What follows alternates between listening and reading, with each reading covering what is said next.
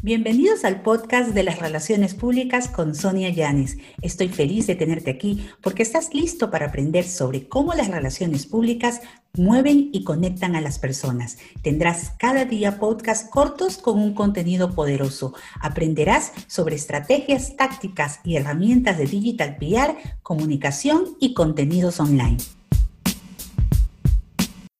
Hola, bienvenidos a un nuevo PR con Sonia. Y hoy hablaremos sobre la importancia del discurso en la imagen o reputación de un vocero. Lo importante de un buen discurso en la imagen de que proyecta un vocero, una autoridad o un ejecutivo es que tiene que ir alineado con todos estos valores y estas palabras claves que lo identifican dentro de su entorno online y offline.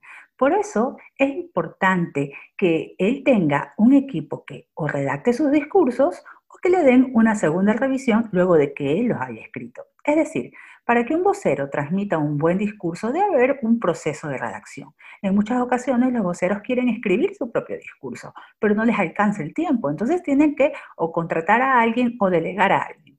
Yo he visto muchos casos en que delegan a alguien porque o estudió comunicación o porque es bueno con las palabras o porque sabe expresarse aparentemente bien pero no es lo mismo redactar un discurso que tenga un propósito y genere una acción o una respuesta. ¿Dónde tenemos esos tipos de discursos y vemos esos tipos de ejemplos que podemos nosotros analizar? Pues vayámonos a los primeros mandatarios. No estamos lejos de esta, esta temporada que hemos vivido de incertidumbre mundial y tenemos en Zelensky una buena eh, forma de analizar cómo sus discursos se proyectan en escenarios totalmente formales, pero que él sabe imprimirle su estilo, lo que desea pedir a la audiencia y tercero, el tener un mensaje consolidado a través de cada discurso que ha promovido. ¿Por qué? Porque Zelensky sabe que cuando él habla frente a un parlamento sobre un grupo de diputados ante la ONU, él no solamente está generando un discurso, él quiere lograr algo, una respuesta o una reacción. Lo mismo ocurre con un discurso en una inauguración de un CEO o de un, o de un profesional que está aceptando un, un premio o cuando tú tienes que hacer algún tipo de video que grabas y proyectas a través de las redes sociales. No debes olvidar que este discurso, este speech que estás generando, debe generar una reacción.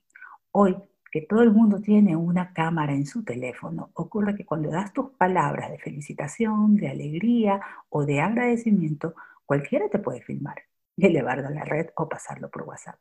Así que si no has construido un buen discurso, si no has analizado bien lo que tienes que decir, se puede convertir en una mini crisis para tu imagen.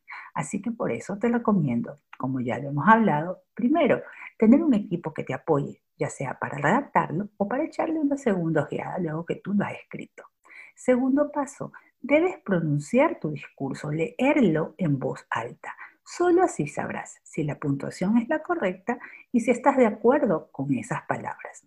Y tercero, finalmente, saber si ese discurso está cumpliendo un objetivo, si está generando una reacción o estás pidiendo una respuesta y realmente la vas a obtener.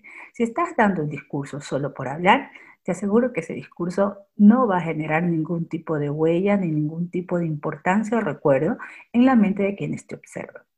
Pero también tengo para ti consejos en el caso de que necesitas contratar o tienes a alguien que te redacte tus discursos. Porque no solamente es tener a alguien que describa los discursos.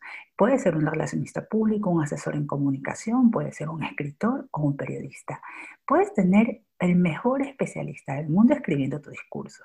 Pero si ese especialista no tiene tus palabras, no conoce tu estilo, ese discurso tampoco va a llegar porque se va a notar que no es tuyo. Se va a sentir que esas palabras se sienten falsas y no hay peor enemigo en un discurso que no se sienta verdadero y que no conecte con tu audiencia.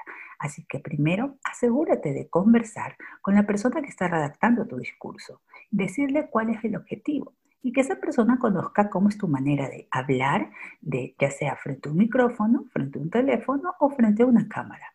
Solo así podrás tener un gran equipo de apoyo y vas a ver cómo tu imagen va a impactar mucho más con la ayuda de un buen discurso.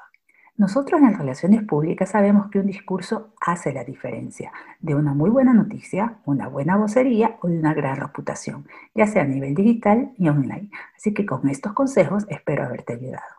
Para más información, ya sabes, sigue sintonizándome mi podcast, el podcast de las relaciones públicas, o nos vemos también a través de todas mis redes sociales, arroba Sonia Bloom, en LinkedIn, Twitter, Facebook o Instagram.